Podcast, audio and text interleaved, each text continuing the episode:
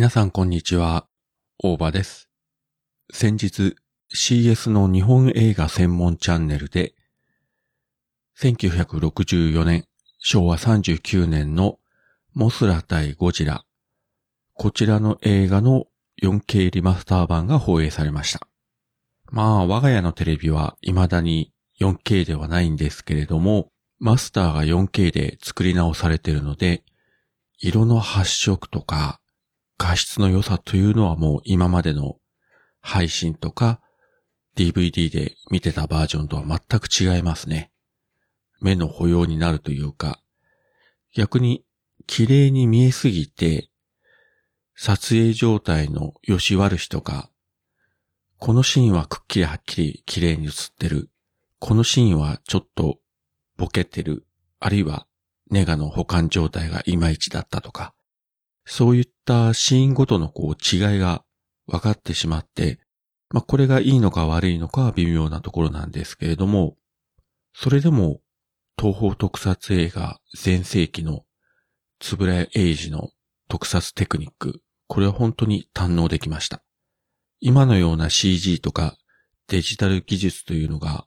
全く想像もできない時代に本当に手作業でこういった作品が作られてたというのは感動するしかないですね。で、特にですね、この作品、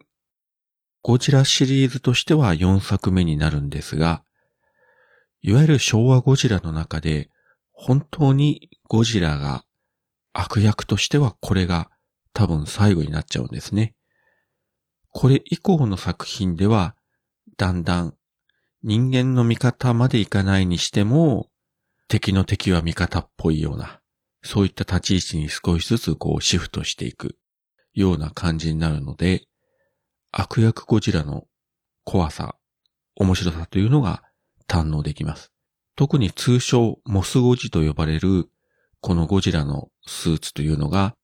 眉毛の部分っていうんですかね。目の上の方が少しこう白い感じになってて、それから確かこれスーツ自体が2種類ぐらいあったと思うんですが、ほっぺたの部分、頬の部分がですね、結構こう、プルプルと震えるんですね。なんかブルドッグじゃないですけれども。これがなんとなく可愛らしいというか。この2年前に公開されました、キングコング対ゴジラ。こちらのゴジラのスーツと比較すると、かなりデザインとか体型とか造形とかが違ってまして、マニアの間ではこうね、一目で見て全然これは別物だということがわかるんですが、まあ、あの一般の方にはそう差はわからないと思うんですが、写真なんかこうね、並べてみると、同じゴジラでもこんなに作りが違うんだというふうな驚きがあろうかと思います。そして、この2作品において、ゴジラの動きっていうのはかなり違ってるんですね。キングコング対ゴジラの場合は、プロレスというか、取っ組み合いの大喧嘩みたいなそんなシーンが多かったので、非常にこうアクティブにゴジラが動くんですが、こちらのモスラ対ゴジラでは、戦う相手が総演、ピアノ線とか、外部からの操作で動くモスラの成虫とモスラの幼虫。要は中に人間が入ってないんですね。そうアクティブな戦いができない。どちらかというと、一人で演技しないといけないと。まあそういったところで多分、あの、動きが全然違ってきてるんだと思いますけれども、そういった面白さ、微妙な動き、そういったところが今回の 4K リマスター版ではより一層際立ったような気がします。そしてこれは当然なんですけれども、俳優さんたちの顔とかが非常にこう美しくなってますね。えー、主人公はゴジラ第一作目の主役も演じました宝田明。ゴジラシリーズとしては10年ぶりに再登場ですね。もちろん、あの、違う役ですけれども。そしてヒロインが星ゆり子。もうめちゃくちゃキュートで可愛いっすよね。そしてこのモスラ対ゴジラの3年前に、モスラ単独作品が公開されたんですが、そちらからのキャスティングということで、博士役の小泉博士。そして小美人役のザ・ピーナッツ。あのモスラの歌を今回も歌ってくれます。あと脇役としては、自衛隊の幹部役で、藤田進、黒沢明の映画とか、東方特撮シリーズ、あるいは、つぶれや作品とかでもよく出てくる人なんですが、まあこの人が隊長だったら安心だというような、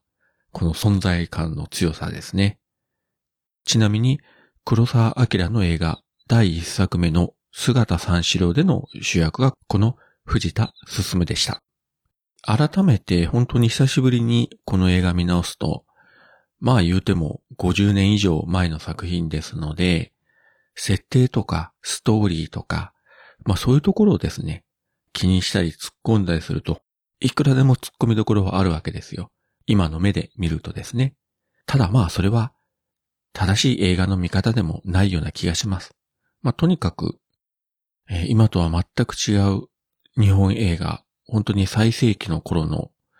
えー、映画技術、そういったものを堪能すればいいんじゃないかなと。ちなみにずっと後、いわゆる平成ゴジラシリーズの中で、ゴジラ対モスラという作品があって、ここでもゴジラは、えー、モスラと戦うわけなんですけれども、技術的には当然こちらの方がはるかに優れてるんですけれども、それとも比較すると、モスラ対ゴジラの方が面白く見れてしまうというのは、なんででしょうね。機会があれば、両作品比較して見ていただいてもよろしいんじゃないかなと思います。はい。そういうわけで今回は映画モスラ対ゴジラについてお話しさせていただきました。それではまた。